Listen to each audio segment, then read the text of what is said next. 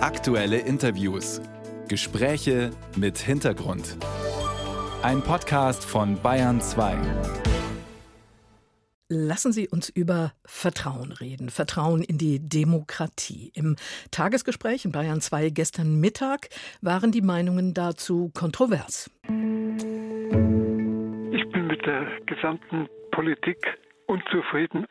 Da wird einfach zu wenig gemacht und wird versprochen und versprochen und ja, und nicht gehandelt.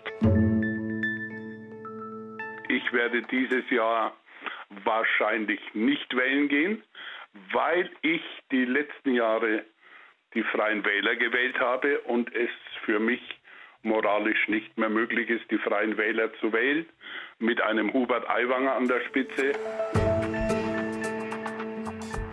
Ich möchte einen Appell loswerden und zwar an alle, die glauben, ihre Stimme wäre jetzt nicht wichtig, weil CSU und Freie Wähler werden sowieso regieren.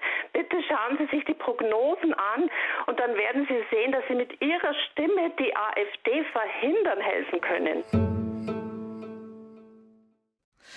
Ja, überhaupt wählen, gar nicht wählen gehen, was wählen, ganz schön unterschiedliche Haltungen gab es da gestern im Tagesgespräch. Aber die Menschen haben sich ausgetauscht, haben diskutiert, den einen oder anderen Blickwinkel vielleicht sogar verschoben. Trauen wir das insgesamt unserer Demokratie, unserer Politik noch zu? Zuhören, gemeinsam Lösungen finden, Dinge anpacken. Reden wir drüber mit dem Luzerner Philosophieprofessor Martin Hartmann. Willkommen bei Bayern 2, Herr Hartmann. Hallo. Sie haben 2020 ein Buch darüber geschrieben, Vertrauen, die unsichtbare Macht. Funktioniert Demokratie überhaupt ohne Vertrauen? Nein, auf keinen Fall. Allemal nicht unter unseren sehr komplexen Bedingungen, weil man bei vielen Maßnahmen, politischen Maßnahmen auf die Mithilfe der Bevölkerung angewiesen ist. Corona hat das gezeigt die man aber nicht steuern kann, beliebig, sondern wo man einfach auch darauf angewiesen ist, dass die Leute mitmachen, weil man daran appelliert. In gewisser Weise muss also auch die Politik darauf vertrauen, dass mitgemacht wird. Und das gilt, glaube ich, für die Demokratie insgesamt, dass Demokratie nur lebt, wenn genügend Leute mitmachen, interessiert sind, begeistert sind und sich einsetzen. Das kann man aber, und das ist auch Demokratie, nicht erzwingen. Und insofern ist Demokratie an vielen Punkten abhängig vom Vertrauen. Natürlich wählen wir die Regierenden auch, indem wir ihnen Macht anvertrauen. So reden wir ja auch. Und auch dort spielt also Vertrauen eine große Rolle. Wir können sie nicht kontrollieren rund um die Uhr. Wir wollen das auch nicht. Das sind alles Elemente, wo Vertrauen ins Spiel kommt und was, glaube ich, für die Demokratie absolut wesentlich ist. Nun haben augenscheinlich viele Menschen ihr Vertrauen in die Politik verloren. Sie haben das Gefühl, dass Probleme, Herausforderungen wie Krieg in der Ukraine, Inflation, Migration, Klimawandel, Preis des Wohnens von Politikerinnen und Politikern, die sie vielleicht gewählt haben, nicht richtig angegangen werden. Wie kommt das? Sind alle überfordert? Ja, wir sind sicher alle überfordert. Aber ich würde auch nicht unbedingt sagen, dass die Politik vorher viel einfacher war vor diesen Herausforderungen. Es hat sich sicherlich vieles geändert. Aber ich glaube, der demokratische Modus der Diskussion und unser ganzes politisches Zusammenleben hat sich ja nicht als solches radikal geändert. Es gibt neue Herausforderungen, wo wir vielleicht auch nicht mit rechnen konnten. Wer konnte mit dem Ukraine-Krieg rechnen? Wer konnte mit der Corona-Krise rechnen? Das sind sicherlich neue Herausforderungen, die wir jetzt wie im gleichen Gefäß versuchen zu bearbeiten. Und das klappt nicht gut momentan. Insofern finde ich eine gewisse Unzufriedenheit gar nicht einmal so dramatisch. Also die alarmistischen Töne, die immer sagen, oh Gott, das Vertrauen ist niedrig, was machen wir jetzt? Wir können überhaupt nicht mehr damit rechnen, dass die Leute irgendwie uns unterstützen oder irgendwie für uns sprechen, ist, glaube ich, gar nicht so, so schlimm. Wenn man es etwas positiver deutet, sind wir halt in einer Phase des Übergangs, des Wandels, der neuen Herausforderungen und müssen uns vielleicht ein bisschen zurechtruckeln. Mag sein, dass ich das zu positiv sehe.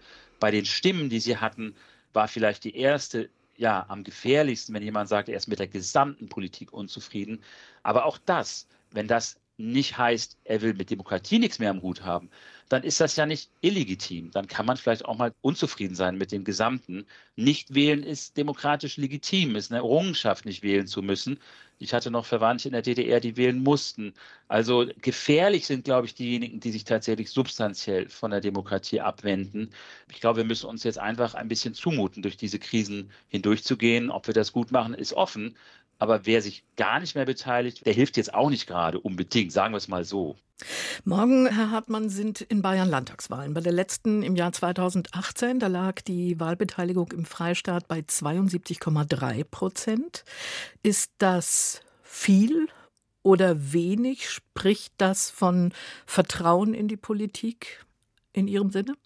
Also ich darf vielleicht reden als jemand, der in Luzern lehrt und mittlerweile auch die Schweizer Staatsbürgerschaft hat, also auch wählen darf. Dort sind die Wahlbeteiligungen noch niedriger. Die sind oft unter 50 Prozent oder um die 50 Prozent. Da ist 72 fantastisch, wenn ich das ganz positiv sagen darf.